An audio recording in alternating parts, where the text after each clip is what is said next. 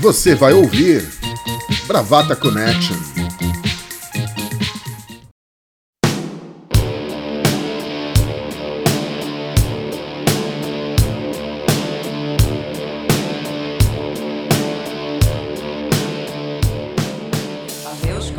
Olá, bravateiras, bravateiros, bravagatas, bravagatos desse Brasil uh, esse, e de outros lugares também, sempre importante dizer. Esse é mais um Bravata Connection que começa. Eu sou Maurício Gaia, temos as ilustríssimas presenças de doutora Fabiola Chui. E aí, Bia, tudo bem com você?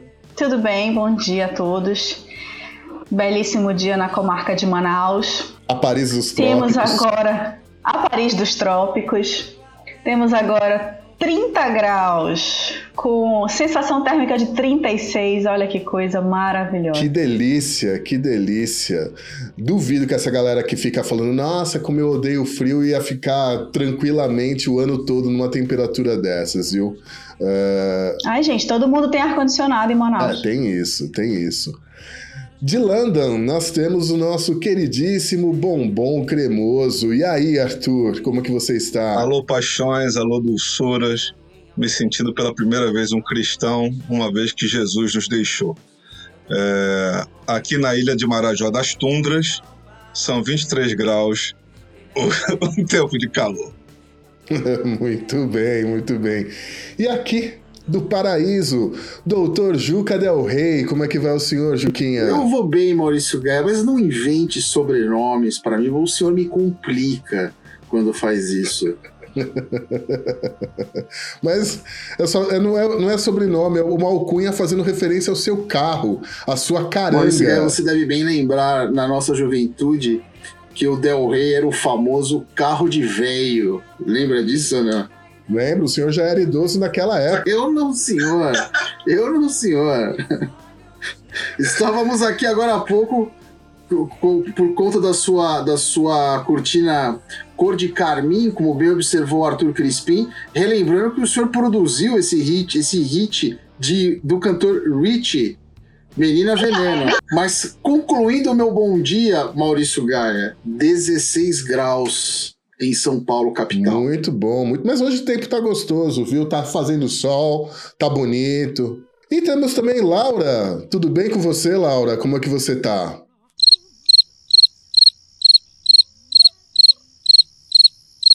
Laura?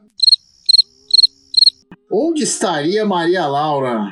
Onde estaria Maria Laura que não veio hoje, hein? Sons de grilo e feno rolando. Mistérios. Como diria Arquivo X, a verdade está lá fora. Pois é. Maurício Gás, poderíamos conclamar os ouvintes a mandar cartas para a redação, nossos milhares de ouvintes, dizendo qual o paradeiro de Maria Laura. Pois é, pois é. Vocês, ouvintes, podem, podem parar agora de lavar a louça que eu sei que temos muitos ouvintes que escutam o Bravata Connection lavando louça.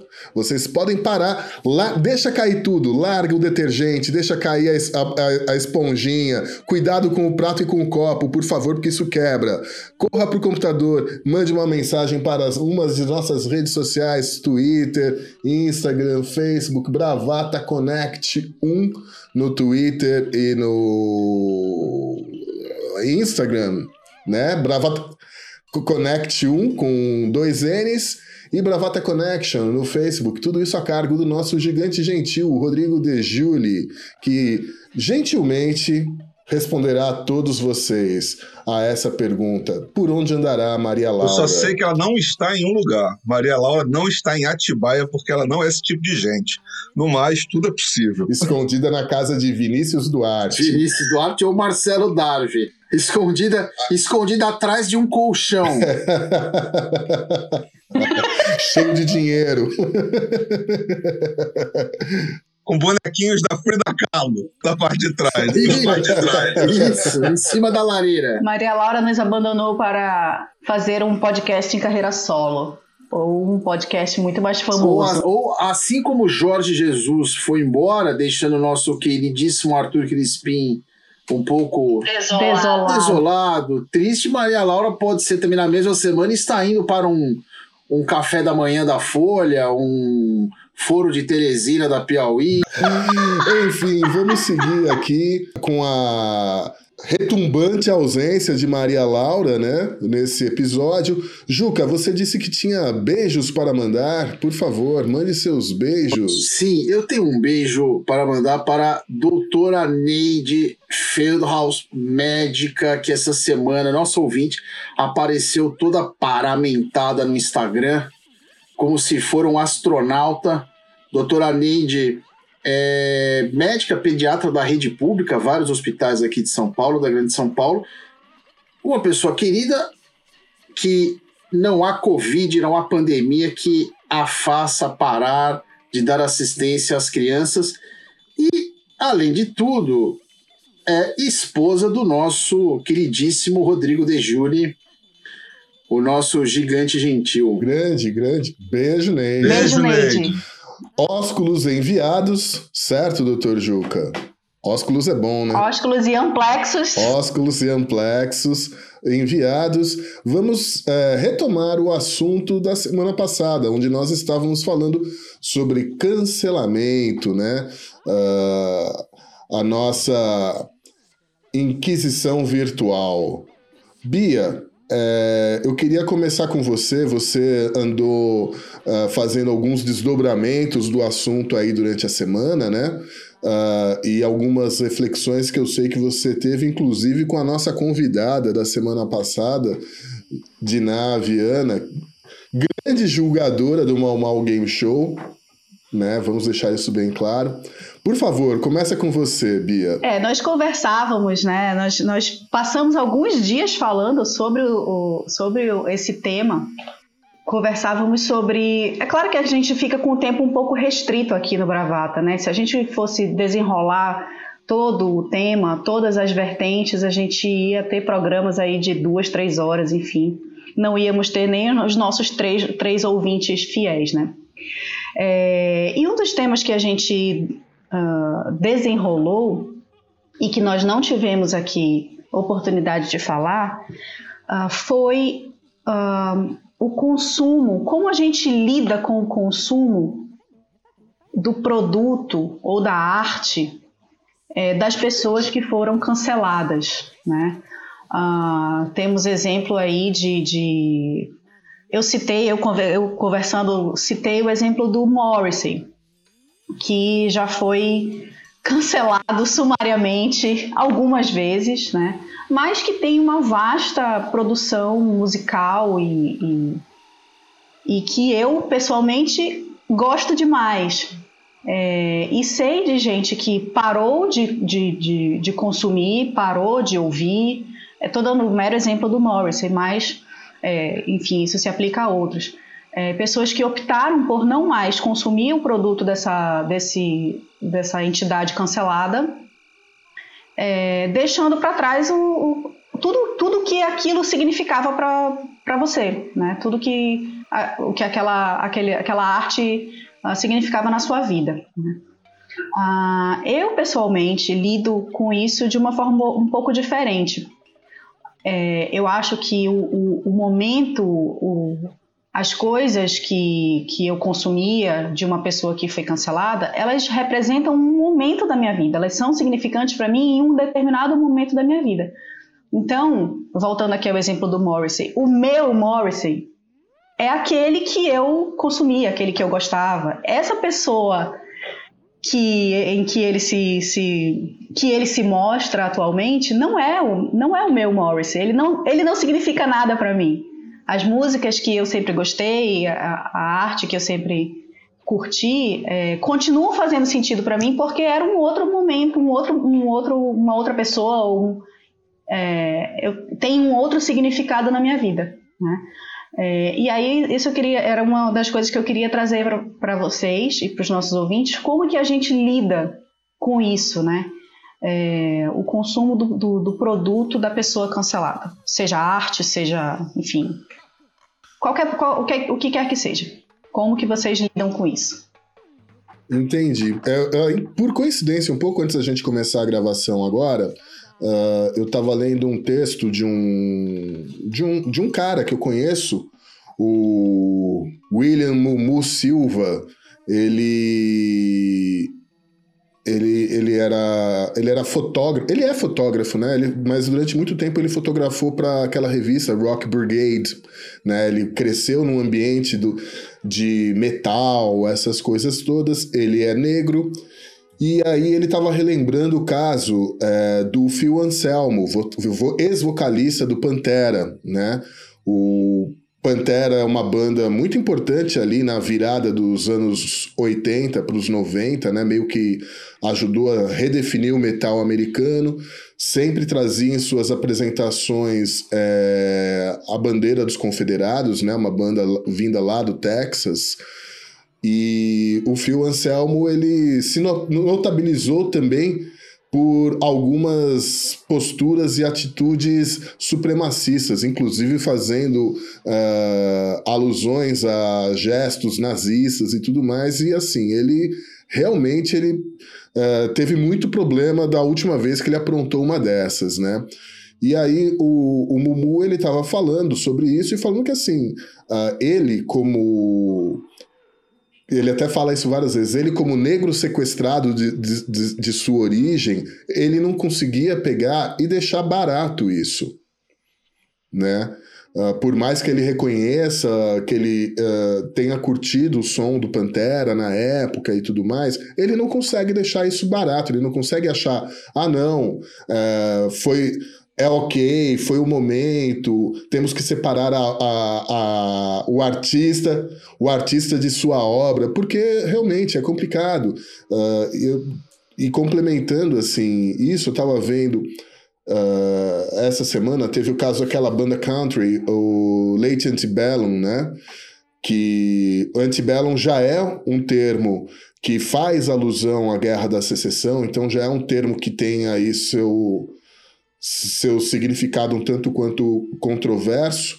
E aí, dentro dessa onda aí dos, dos movimentos antirracistas, eles decidiram mudar o nome da banda para Lady A. Até aí, uma atitude, enfim. Uh, o problema é que existe uma cantora norte-americana com mais de 30 anos de carreira que se apresenta com esse nome, Lady A, uma cantora de blues negra.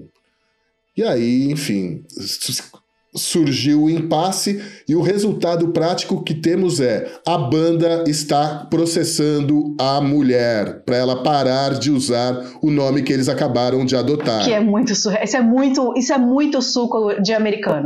Eu não sabia dessa história. Eu vi que a banda tinha Eu mudado. vi o Maurício comentando sobre isso, é surreal. É, então assim, é, primeiro que assim, quando você assume, né, que você vai usar um nome que o nome Lady, Lady Antebellum, eles são uma banda de sucesso dentro do mercado country americano, né? Quando você assume esse nome logo de princípio, você sabe quais são os significados que, esse, que essa palavra tem. Eles não podem agora uh, alegar inocência com relação a isso. Eles sabiam já desde o começo que isso significava. Como de, num determinado momento, agora, começou a ficar muito mal visto isso daí, eles resolveram pegar e mudar. E agora eles estão tentando forçar uma outra artista a abrir mão do seu nome de, de, de, trabalho, né? Enfim, é complicado. Eu acho que a gente tem que tacar fogo nessa galera sim, viu? Eu acho que vale só a gente esclarecer, esclarecer não, assim, só dar um, uma dica aqui para os nossos ouvintes, o que, que significa o antebellum, né? É, então, significa antes da guerra. Sim. É, e associada ao período anterior à Guerra Civil Americana, né? Sim, então, sim, sim. Ele faz uma. Enquanto uma, a escravidão era vigente. É, ela faz uma, uma menção direta ao período, ao período antes da, da, da Guerra Civil norte-americana. É, Arthur. É, pegando esse gancho aí, eu estava pensando aqui enquanto eu escutei a Bia conversar sobre Morrissey, a velha chata. É, eu também adoro Morrissey, principalmente The Smiths. Eu acho uma banda fabulosa é, controversa, mas fabulosa. O que, o que me incomoda é o seguinte: é, eu também não tenho uma opinião muito clara entre separar pessoa física e pessoa jurídica. Mas é muito difícil você fazer uma análise justa porque nós somos frutos do nosso tempo. Então, por exemplo, Leonardo da Vinci era um preguiçoso do cacete, picareta. Leonardo da Vinci brigava direto com Michelangelo, que não era pintor era só escultor. E aí Michelangelo foi pintar a Capela Sistina porque detestava Leonardo da Vinci.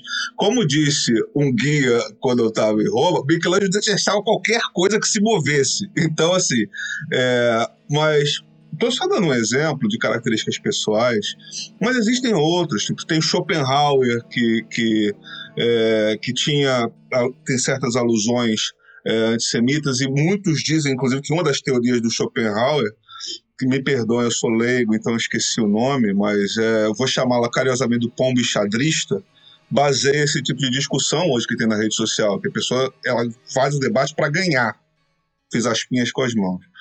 É, tem a questão do Kant, já falaram do, do, da questão antissemita do Kant, é, filósofo nihilista, pensador nihilista sobre isso.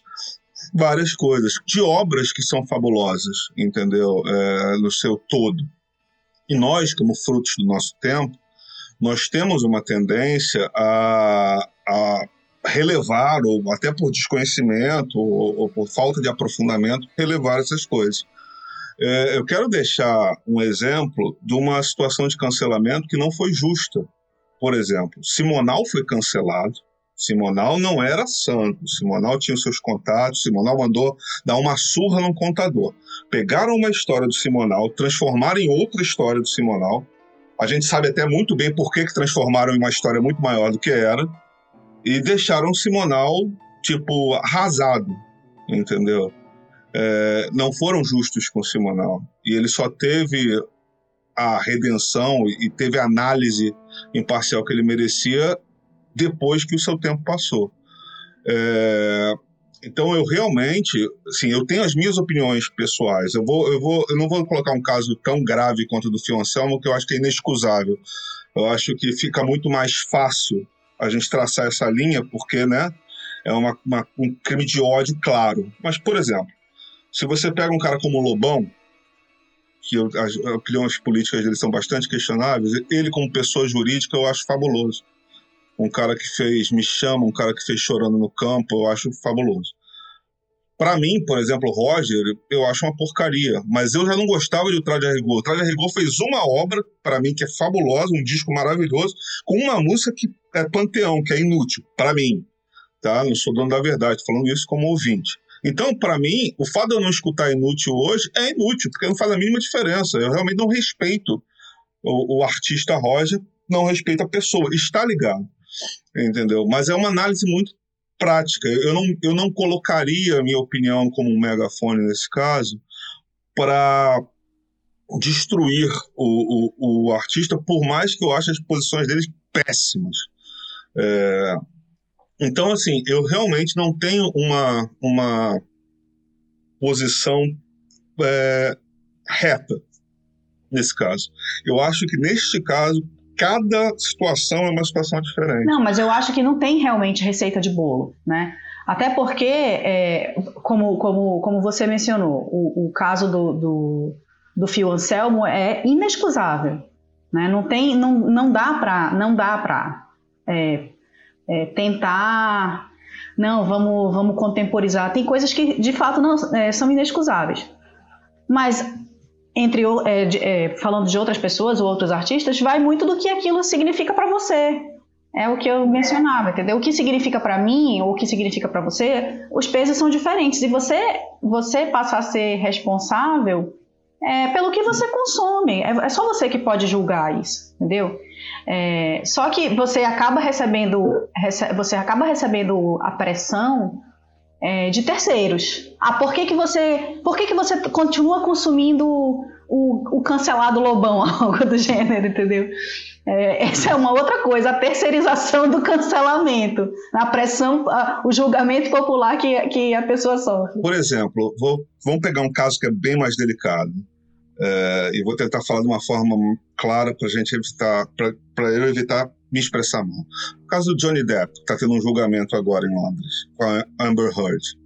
É, ele foi acusado de, de agressão, enfim, é, foi cancelado, perdeu é, papel no Piratas do Caribe é, e, e, vários desdobramentos. E aí, no final das contas, as coisas não, não se mostraram ser como eram. É, e está um julgamento que assim, os tabloides ingleses estão se fartando. É, é, um caso muito difícil. E aí a gente pode fazer um paralelo desse caso com o caso que o Juca falou, da pessoa do Facebook, que a moça falou no desabafo e que virou, que virou uma história é, é, perene por causa disso. É, o que eu creio nisso é que é, muitas vezes as pessoas tomam essa, essas situações como verdades absolutas. Elas, inclusive, é, se tornam paladinas dessa verdade, sendo que todo mundo tem os seus esqueletos no armário. Foi uma frase até que o Juco usou no outro programa. É, existem poucas pessoas no mundo e elas não são não são é, tratadas de forma elogiosa que falam a verdade a qualquer custo. Existem outras poucas pessoas no mundo que também não são elogiosas que mentem a qualquer custo. Pessoas normais como eu, como vocês, como a grande maioria das pessoas, mentem de vez em quando, escolhem a hora de mentir. O ponto que a gente escolhe é a hora de, de mentir. E mentir, às vezes, no caso, é tolerar, é saber julgar, é saber pesar. Então, você, a gente não pode pegar uma história sempre e tratar como verdade absoluta até que a gente tenha todos os casos, as evidências. É, volto ao ponto inicial do meu raciocínio. Para mim, como você falou, não é receita de bolo. Eu não consigo traçar uma, uma opinião que não vá mudar ao sabor dos casos. Não, claro, não, não, é, não é receita. E nem eu quis dizer que a gente deve lidar assim ou assado com, com, com esse assunto, entendeu? Cada um julga o que, o que é representativo para si. Sim. É, aí, eu, antes de passar para o Juca, eu queria saber, Juca, você cancelou Roman Polanski e Woody Allen? Nunca e não teria por que cancelar. não, eu sei, eu sei. Eu queria saber a sua opinião sobre esses dois grandes cineastas.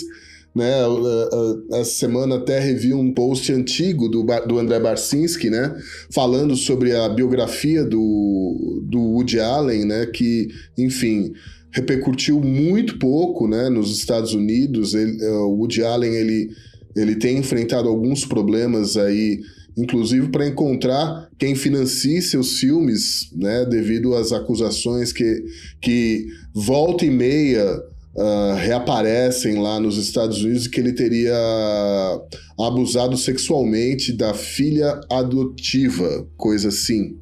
Fala um pouco sobre esse cenário, Juca, por favor. Olha, eu ouvi atentamente o que vocês estavam dizendo, até me chamou a atenção quando a Bia fala, né? É, que você acaba sendo é, pressionado por outras pessoas. Por que, que você está ouvindo tal artista, está consumindo tal artista, está vendo, assistindo o filme de tal artista cancelado, né? E assim, eu acho isso patético, né? Para essas pessoas eu apresento uns boletos, uns DARFs, né? Se elas quiserem pagar para mim para poder emitir esse tipo de opinião ou cobrança na minha vida, né? Tá aqui um boleto do plano de saúde, vence dia 10. Eu acho um, um, um completo disparate. Eu, eu sou uma pessoa, uh, não é que eu separe a obra do artista, eu acho que isso é é, é, é, é obrigatório na sua relação com a arte. E, aliás, na relação de tudo que é obra pública. Faz umas duas semanas, o professor Wilson Gomes, é, que eu gosto muito, professor da Universidade Federal da Bahia, uma pessoa bastante atuante nas redes, ele tinha citado, eu não lembro se era um artista ou se era um, um, um, um intelectual, uma coisa assim. E alguém deu uma reply para ele no Twitter, alguém respondeu para ele no Twitter dizendo o seguinte: é, mas esse fulano que você citou é aquele, aquela pessoa que fez isso, fez aquilo, tudo isso no âmbito pessoal. E aí o Wilson Gomes sacou da manga uh, uma carta realmente que é difícil de rebater. Uh, ele disse: Bom, se o parâmetro for o que a pessoa faz na vida pessoal, eu, por exemplo, ninguém mais poderia citar Karl Marx.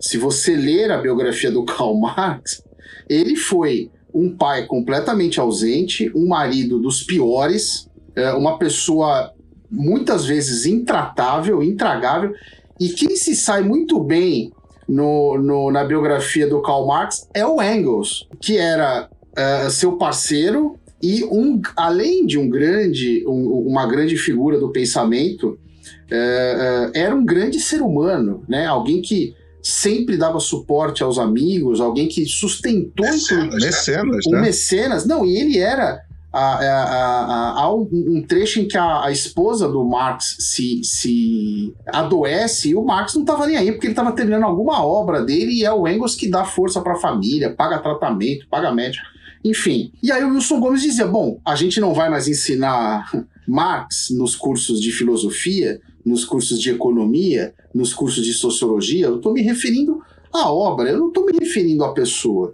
Né? Porque isso, eu acho que há uma, há uma uma tentativa, principalmente nesses tempos de redes sociais, em que todo mundo tem que se posicionar, em que todo mundo tem que ter opinião sobre tudo, uma ilusão de que o artista, de que a pessoa que produz arte é de alguma maneira um ser iluminado, alguém diferente de nós, entendeu? Alguém que não cometa erros. Né? Isso não existe. Né? É... Sobre especificamente o Woody Allen, o, o Arthur citou o caso do Johnny Depp.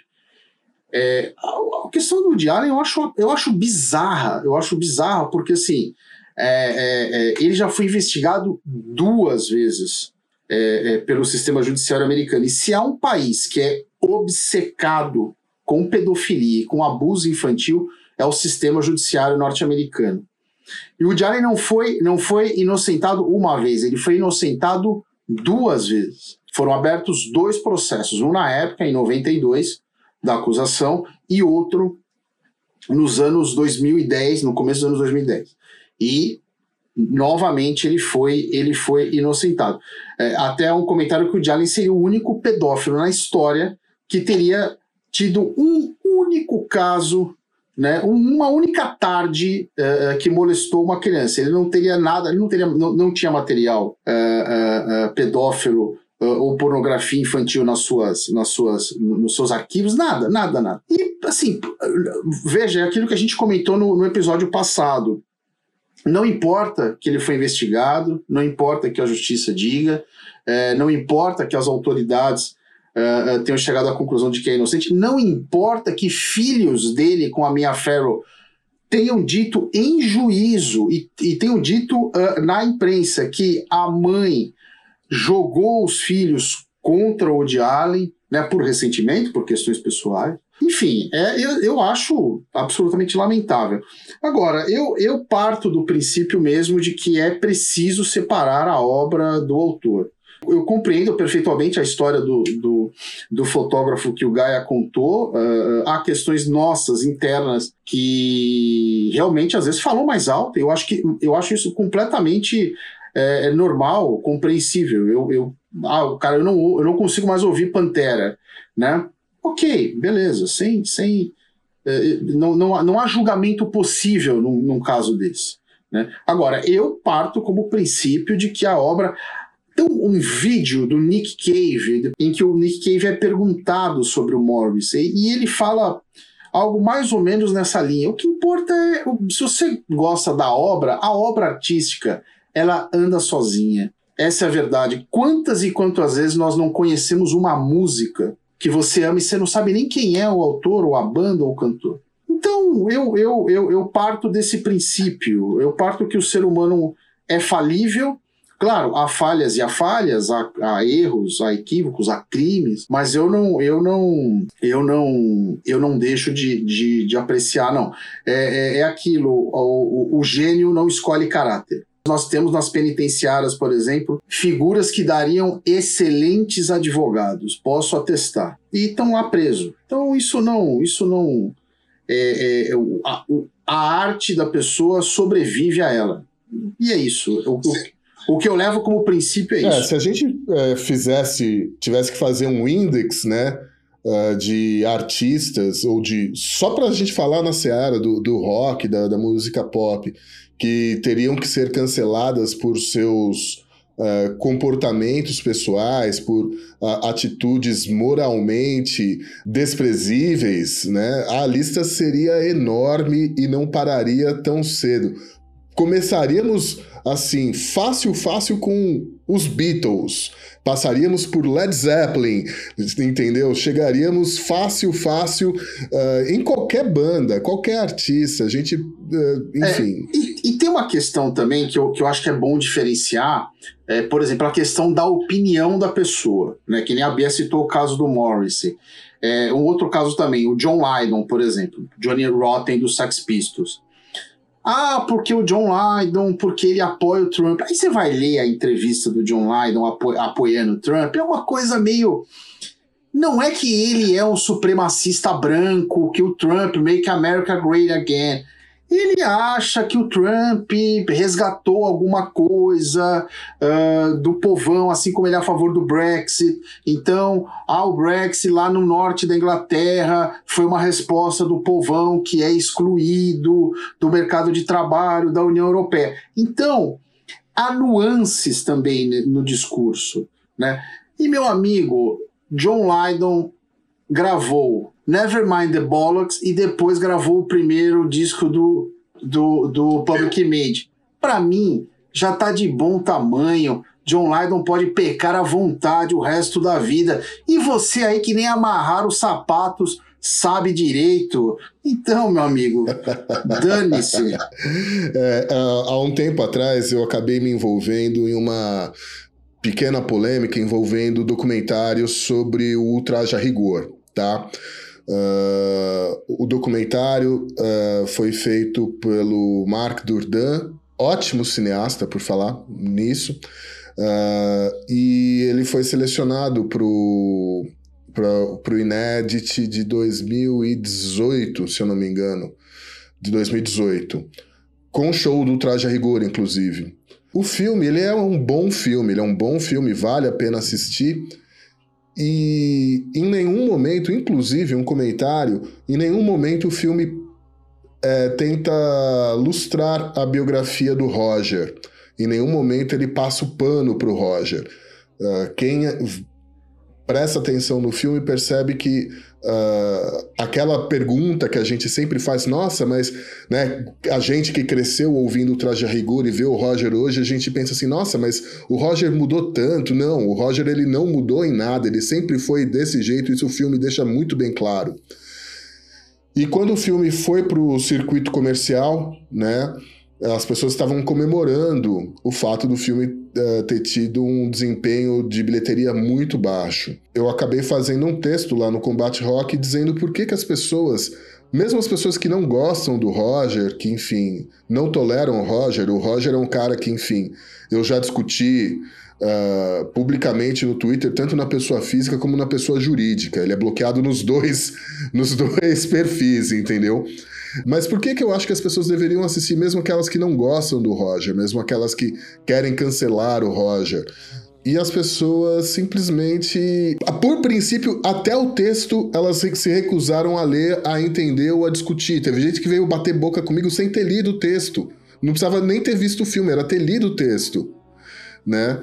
Uh, então, assim, é uma coisa muito complicada, né? A gente ter que lidar, principalmente quando uh, as pessoas uh, elas não estão dispostas sequer a ouvir o, uma opinião diferente da que ela tem, né? É um negócio muito complicado e isso eu acho que é o, o, que permeia toda essa esse movimento do cancelamento, né? Tipo, não quero ouvir, não quero ouvir o que você tem a dizer porque o cara está cancelado, meu Deus. É, mas foi uma coisa que a gente comentou no, no programa passado, né? Porque mesmo que a justiça, mesmo que a verdade, né?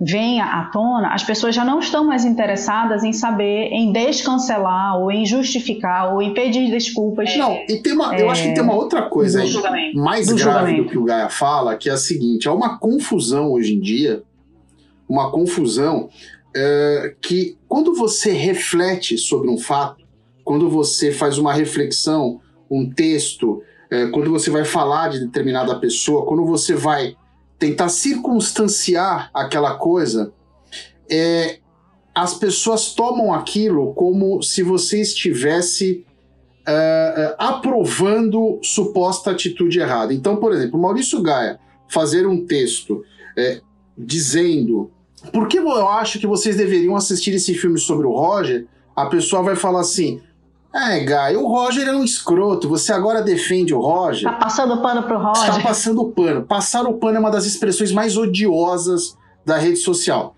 Uh, teve o caso da, da, da, senhora no Rio de Janeiro que, que a gente até falou no programa passado, que distratou o fiscal da vigilância sanitária e foi demitida da empresa. Depois eu até queria voltar nesse ponto, mas é engraçado, porque eu e o nosso homem de Atibaia, Vinícius Duarte, ao mesmo tempo no Twitter naquele dia, escrevemos a respeito sobre a demissão, a maneira como ela foi demitida. E tanto para mim quanto para ele, as pessoas respondiam: É, mas você acha certo o que ela falou? Vocês estão passando pano para essa mulher. Não, eu não acho certo o que ela falou. Eu não acho correto o que ela fez. Eu estou discutindo uma outra questão ligada ao fato, que é a maneira como ela foi demitida. Então, esta confusão, e é, eu acho que é isso que a cultura do cancelamento tem de pior, ela interdita o, o, o, debate público, o diálogo, na raiz. Porque ela não está disposta a ouvir. É porque as pessoas reclamam da tal da polarização política. Mas você quer coisa mais polarizada do que isso? Né? Entre um lado e outro, há um mundo aí no meio. Há, a, a vida não é preto e branco, a vida é cinza. Entendeu? Há uma mescla, há um monte de circunstâncias. E é justamente nesse meio de campo aí que ninguém quer estar. Tá né, com medo, ah, como é que eu vou é, é, falar sobre isso sem parecer que eu. O Roger é um escroto na rede social? É. Completamente. Não é só o posicionamento político dele. Ele é uma figura asquerosa. E é isso. Agora, não é por causa disso que você vai negar que o cara teve uma banda, que teve uma importância, que foi um disco que vendeu muito, um disco é, importante para a época. Inclusive, eu inclusive gostava muito desse disco. Nós vamos invadir sua praia. Tem o vinil. É, de onde se conclui depois do nosso papo que a gente apenas formatou o teorema de Davi Luiz nas redes sociais, né? A pessoa quer se posicionar para alegrar o povo, se posiciona errado e passa Volta para marcar, Davi Luiz. Volta para a área, Davi Luiz. Volta que o close tá livre.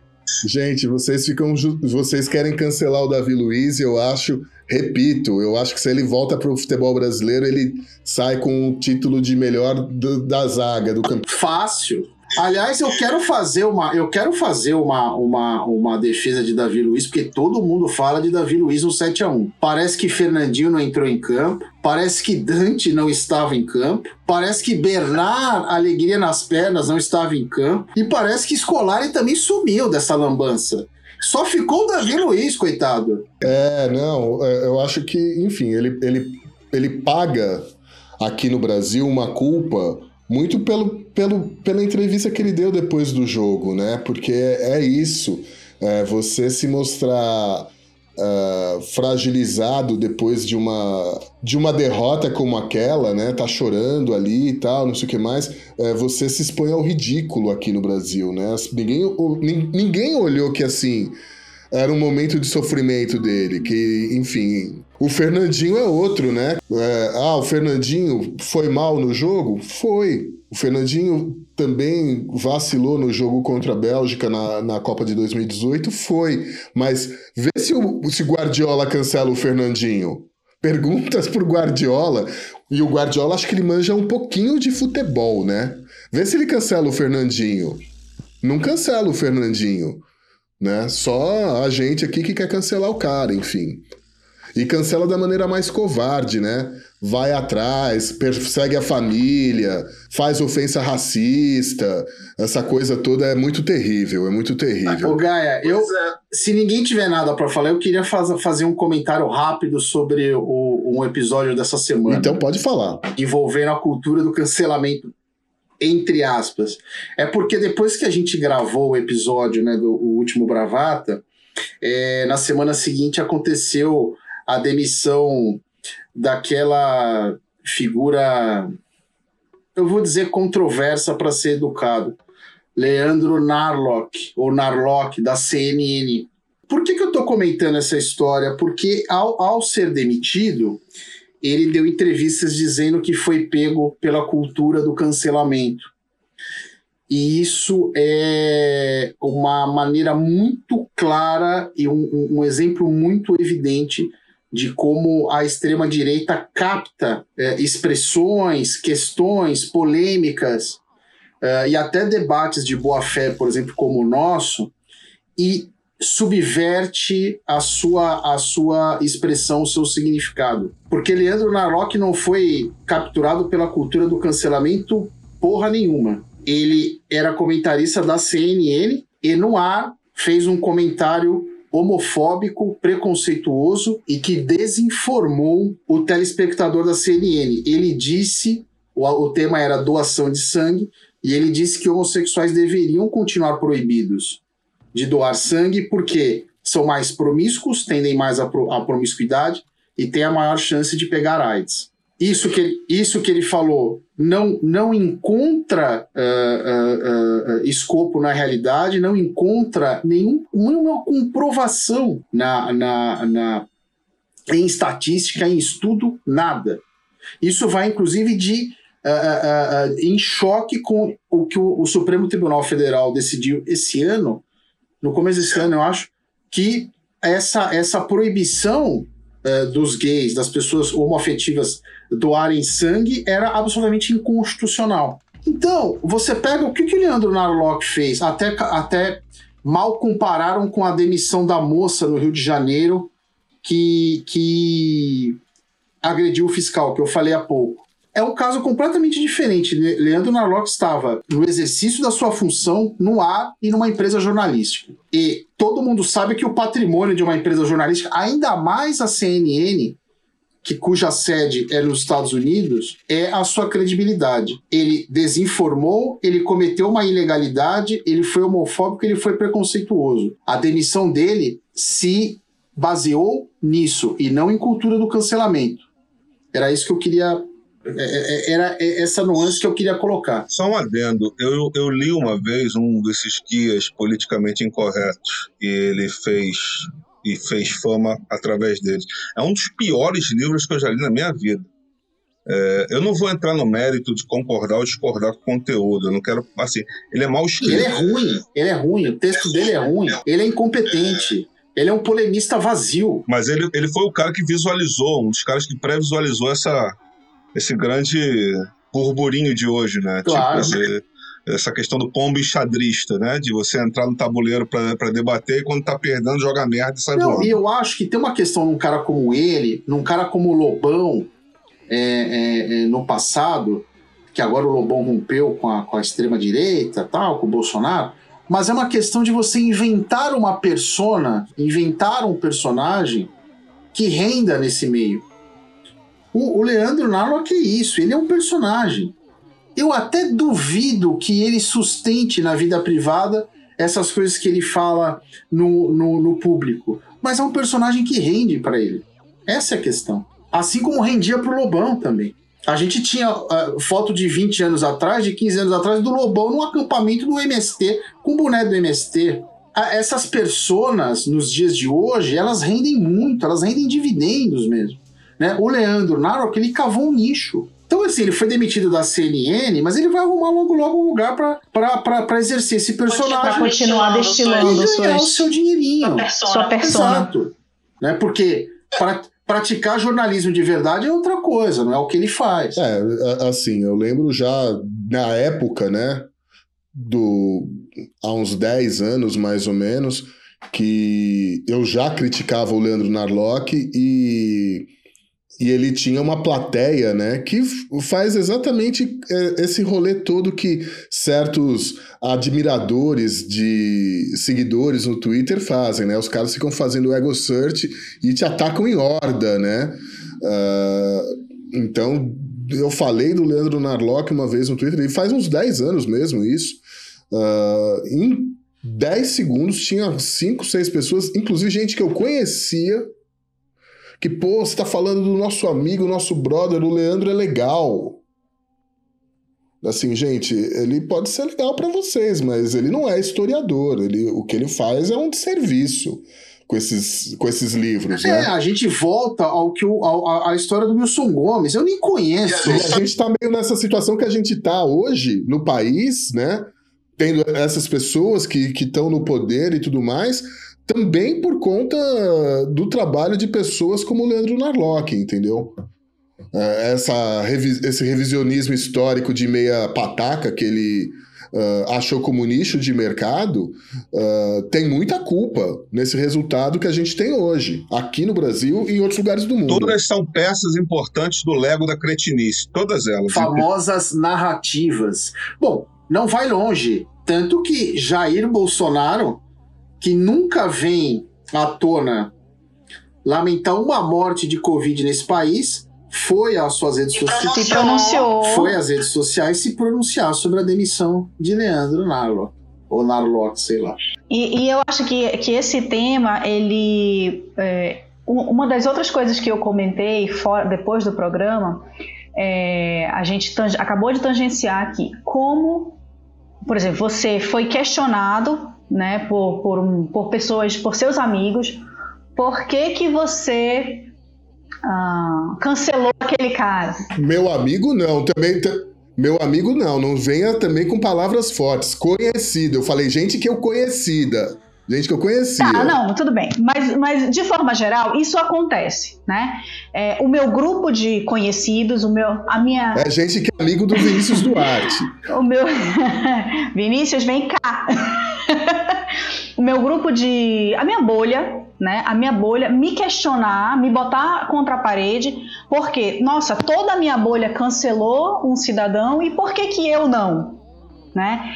É, e, e, assim, é, é, o que eu falei, de terceirizar o cancelamento. Poxa, mas eu não sou parte da turma, eu não sou parte da, da, né, da desse grupo. Por que, que, por, que, que, por que, que eu também não devo cancelar? Por que eu, as pessoas questionam por que, que eu não cancelei? Por que, que eu continuo interagindo ou, consumindo ou sei lá o que, né? É, eu acho que isso também é muito presente.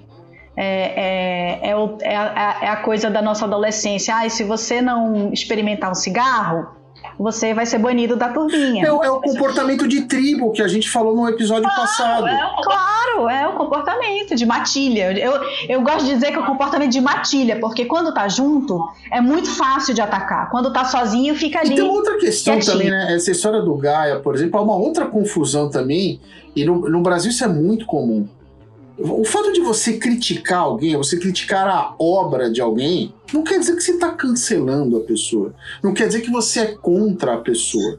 É diferente, a crítica é diferente do eu, cancelamento. Eu, assim, é, isso no Brasil é muito claro, assim, né? As pessoas tomam crítica como questão pessoal. O Leandro Narlock escreve os livros dele, olha, a gente é, é, obra pública, você tem todo o direito de criticar, de falar. Enfim, eu acho.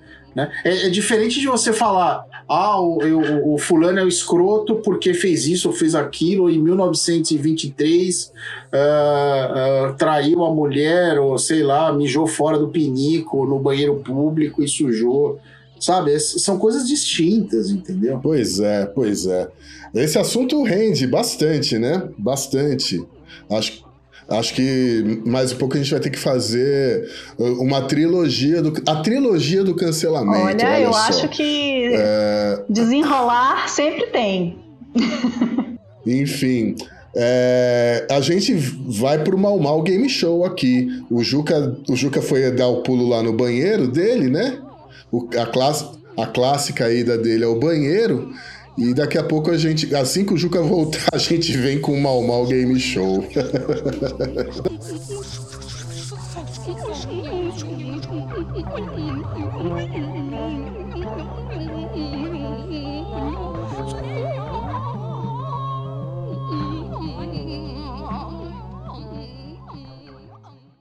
See my signal from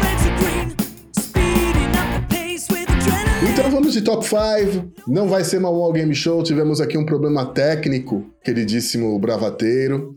Depois eu tento explicar, né? Vou ter que me reportar aos chefes aqui desse, aos investidores desse podcast. Ao board. Talvez eu seja cancelado, inclusive. Sonho de muito bravateiro aqui, que eu sei. Eu não quero falar nomes, mas eu sei que existem traíras aqui dentro desse ambiente, entendeu? Pode ser alguma, Maurício Gaia. Aqui reina a harmonia e a amizade. Ah lá, já ouvi, ouvi voz de traíra ao fundo. então vamos lá. É... Top, top 5, top 5 canções de achincalhamento. Juca, você começa, por favor. Eu não sei exatamente se é uma canção de achincalhamento, mas eu citei o John Lydon hoje no, no, no programa e eu amo uma música dele que chama Public Image.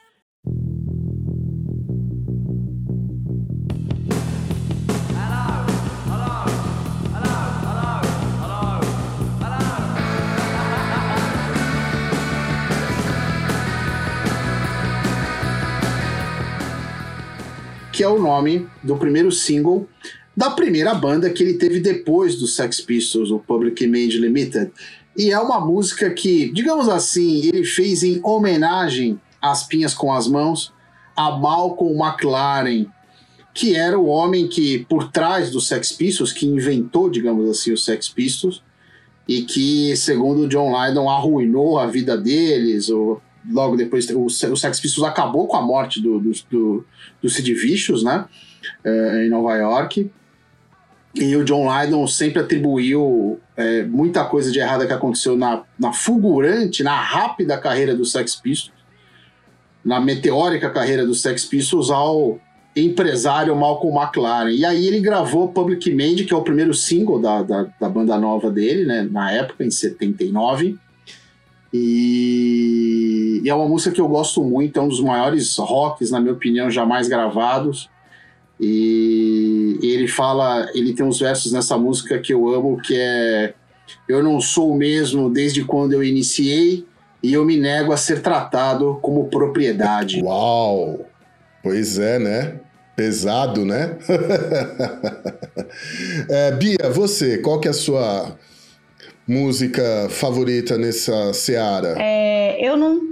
É, eu tenho uma música que eu gosto muito e que eu acho que ela funcionaria como se eu fosse cancelada e conseguisse uh, e conseguisse mostrar a minha verdade realmente, né? Uh, e que as pessoas tivessem que me engolir. que é, na verdade, Vou Festejar, da Beth Carvalho.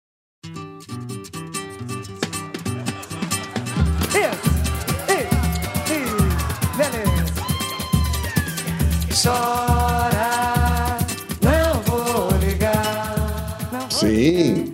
É o que eu sigo, brigou comigo sem ter porquê. Gra vou festejar, vou festejar. O teu sofrer, o teu penar. Grande música, grande música. E você, Arthur? É, a minha música de achincalhamento, para mim, é a, maior, é a música mais pesada de término de relacionamento na língua portuguesa. É Atrás da Nossa. Porta. Quando olhaste bem nos olhos meus e o teu olhar era de adeus, juro que não acreditei. Porque atrás da porta é o puro achincalhamento tomando cinzano, dando para maldizer o nosso lar, sujar o nome e humilhar. Eu acho essa letra fabulosa. Essa, mesa, essa, letra, essa música é pesadíssima. Incrível. É do Chico Buarque. É Chico e Francis Jaime, eu acho. É do Chico, é do Chico, é do Chico. Gente, a Laura diretamente de seu esconderijo secreto, sua bate-caverna, sua unidade lunar, ela mandou a sua canção de achincalhamento. Vamos ouvir. Manda ver, Lau. Amigos do Bravata, canções para achincalhar. Gosto de muitas, mas tem uma que é clássica e insuperável. Claro, ela é irmã gêmea da canção Ana Júlia dos Los Hermanos, mas ela é irmã gêmea má. É tipo a Raquel da Ruth. É Silvia Piranha, do Camisa de Vênus. Você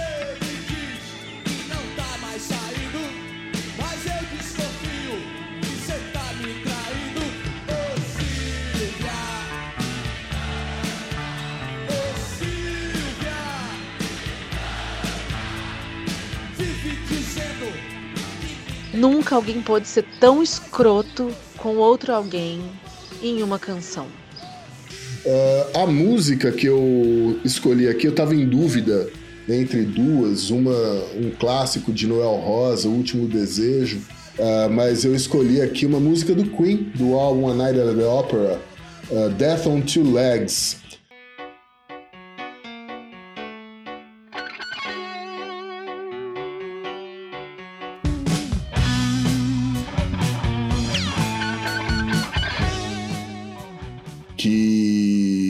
Uma música que o Fred Mercury fez. Ele nunca diz, disse direito a quem que essa música era dedicada, mas com certeza era algumas das pessoas que cercavam a banda ali logo no começo da carreira. Uh, alguns dizem que era o empresário, outros dizem que era o advogado que atendia a banda, enfim. Eu sei que um dos empresários, Norman Sheffield, chegou a acionar judicialmente o Fred Mercury por, por conta dessa música, onde assim em shows, né? O Fred Mercury sempre dizia que a música era dedicada a um grande filho da puta que ele conhecia. mimoso. É, mimoso, mimoso, mimoso. Bom, gente, vamos para as dicas agora? Então, beleza. Uh, vamos começar então com você, Arthur. Qual a sua dica? Minha dica é um seriado britânico da BBC, um seriado policial chamado Line of Duty. É um seriado espetacular. Eu não vou contar nada, porque não quero dar spoiler, mas não tem um episódio ruim, eu não terminei de ver ainda, mas não tem um episódio ruim até o momento e eu recomendo fortemente. Tem na Netflix. Joia. E você, Bia, qual a sua dica? Minha dica é uma dica para casa, para aqueles que têm plantas. Eu recebi uma pergunta hoje, é, hoje não, essa semana, sobre rega de planta. E aí eu entendi que parece uma coisa muito óbvia, mas muitas pessoas é, têm dúvida de como regar a sua planta. Então, quando você for regar suas plantas, primeiro, se ela tiver o pratinho, tira do pratinho ou do cachepô e molha até sair água pelo buraquinho de baixo. Que a gente às vezes só joga a água ali, na, ali em cima, na, na terra mais superficial, e as raízes que são responsáveis por fazer a absorção dos nutrientes e da umidade são as raízes mais delicadas que estão lá no fundo e aí elas não recebem a água. Então, regue abundante, abundantemente suas plantas, tirando do pratinho e do cachepô, porque afinal ninguém gosta de ficar com o pé molhado, muito menos as plantas, porque as, as raízes podem apodrecer. Essa é a minha dica. É, Juca, você, qual a sua dica? A minha dica hoje é uma dica barra homenagem. Eu queria fazer uma homenagem, estou até com esse agasalho branco hoje, a Marcelo El Loco Bielsa, que subiu com o Leeds United ontem sem jogar da segunda para a primeira divisão. Nós falamos de futebol outro dia aqui no Bravata, estamos desiludidos com o futebol, mas aonde Marcelo Bielsa está a futebol da melhor qualidade. O Leeds, clube tradicional inglês do norte da Inglaterra, três vezes campeão inglês, estava há 14 anos alijado da primeira divisão inglesa, da Premier League, que Arthur Crispim acompanha tão bem, e subiu ontem sem jogar matematicamente com a derrota do West Bromwich para o Huddersfield Town. E o o futebol das equipes de Bielsa são utópicos, são incríveis. Então a minha dica, você que ama futebol, vá ao YouTube, vá à página oficial do Leeds e veja, para variar, o futebol total de Marcelo Bielsa, triangulações, contra-ataques. Uh, bom, o Gaia citou Guardiola no episódio de hoje. O Bielsa é um dos inspiradores do Guardiola. Então essa é minha dica e minha homenagem ao Er Loco Bielsa. Grande, grande, grande. Futuro técnico do Flamengo, Arthur? Rapaz, não.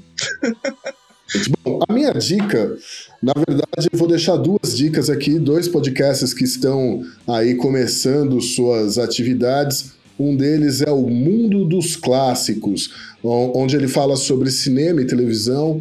Uh, na verdade, é uma revisitação né, a, a histórias, ou situações é, mais antigas de cinema e de TV. Um primeiro episódio falando sobre os, a programação infantil da TV Cultura, bem interessante para quem acompanhou Castelo Ratimbum, Mundo da Lua, uh, o próprio Ratimbum, X-Tudo, uma série de programas que, enfim, fizeram a TV Cultura ter uma programação infantil de qualidade enorme e que todo mundo ainda lembra, né? Uh, e tenta mostrar para os filhos, inclusive, né? Quem cresceu naquele tempo e hoje tá, tem filho tenta passar esses conteúdos para os filhos, é bem interessante. Mundo dos Clássicos. E outro podcast é o Foleycast, que fala sobre cinema, trilha sonora, ruídos e tudo mais, apresentado por Marloren Miranda e este âncora que vos fala. Também fiz, tivemos aí o primeiro episódio lançado semana passada. Só procurar, estamos aí nos agregadores e podcasts de todo esse mundão. Né? Juca, você ia falar alguma coisa? Eu ia falar que eu ouvi o primeiro episódio Maurício Gaia e Marlon Miranda e viu Arthur Crispim. Não sei se você ouviu, porque curiosamente lá o âncora não faz gracinha, o âncora segue na linha. Marlon coloca o âncora na linha, não tem, não tem é cascata. Marlon, né, Marlon? É, a Marloren, perdão. Colocando acento no lugar errado. Perdão, Marloren. É um, é um nome é um nome muito exótico, perdão. E, e ela conta o porquê do nome. Ela conta no episódio. Escutem, escutem. E o, e o âncora lá, Arthur Crispim, não apronta, não faz das suas. Se, como, diria, como diria Johnny Cash, walk the line. Marloren, que é uma pessoa boníssima, pai dela, se não me engano, é carioca, torcedor do América, se eu não, se não me engano, e ela, ela é gremista e tal, e ela é uma pessoa muito, muito gente fina. É, apareceu de surpresa, inclusive, no lançamento do segundo livro no Rio de Janeiro. Sim, sim, muito... gente finíssima. Bom, gente, com isso encerramos esse, esse grande episódio do Bravata Connection.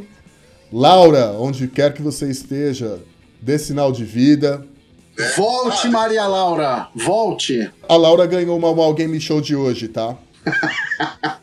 eu, olha, se eu conheço Maria Laura, ela vai ficar ofendidíssima com isso, Maurício Gás. Gente, muito obrigado, obrigado mesmo. Semana que vem tem mais. Grande beijo para todo mundo. Boa semana. Beijo. beijo. beijo.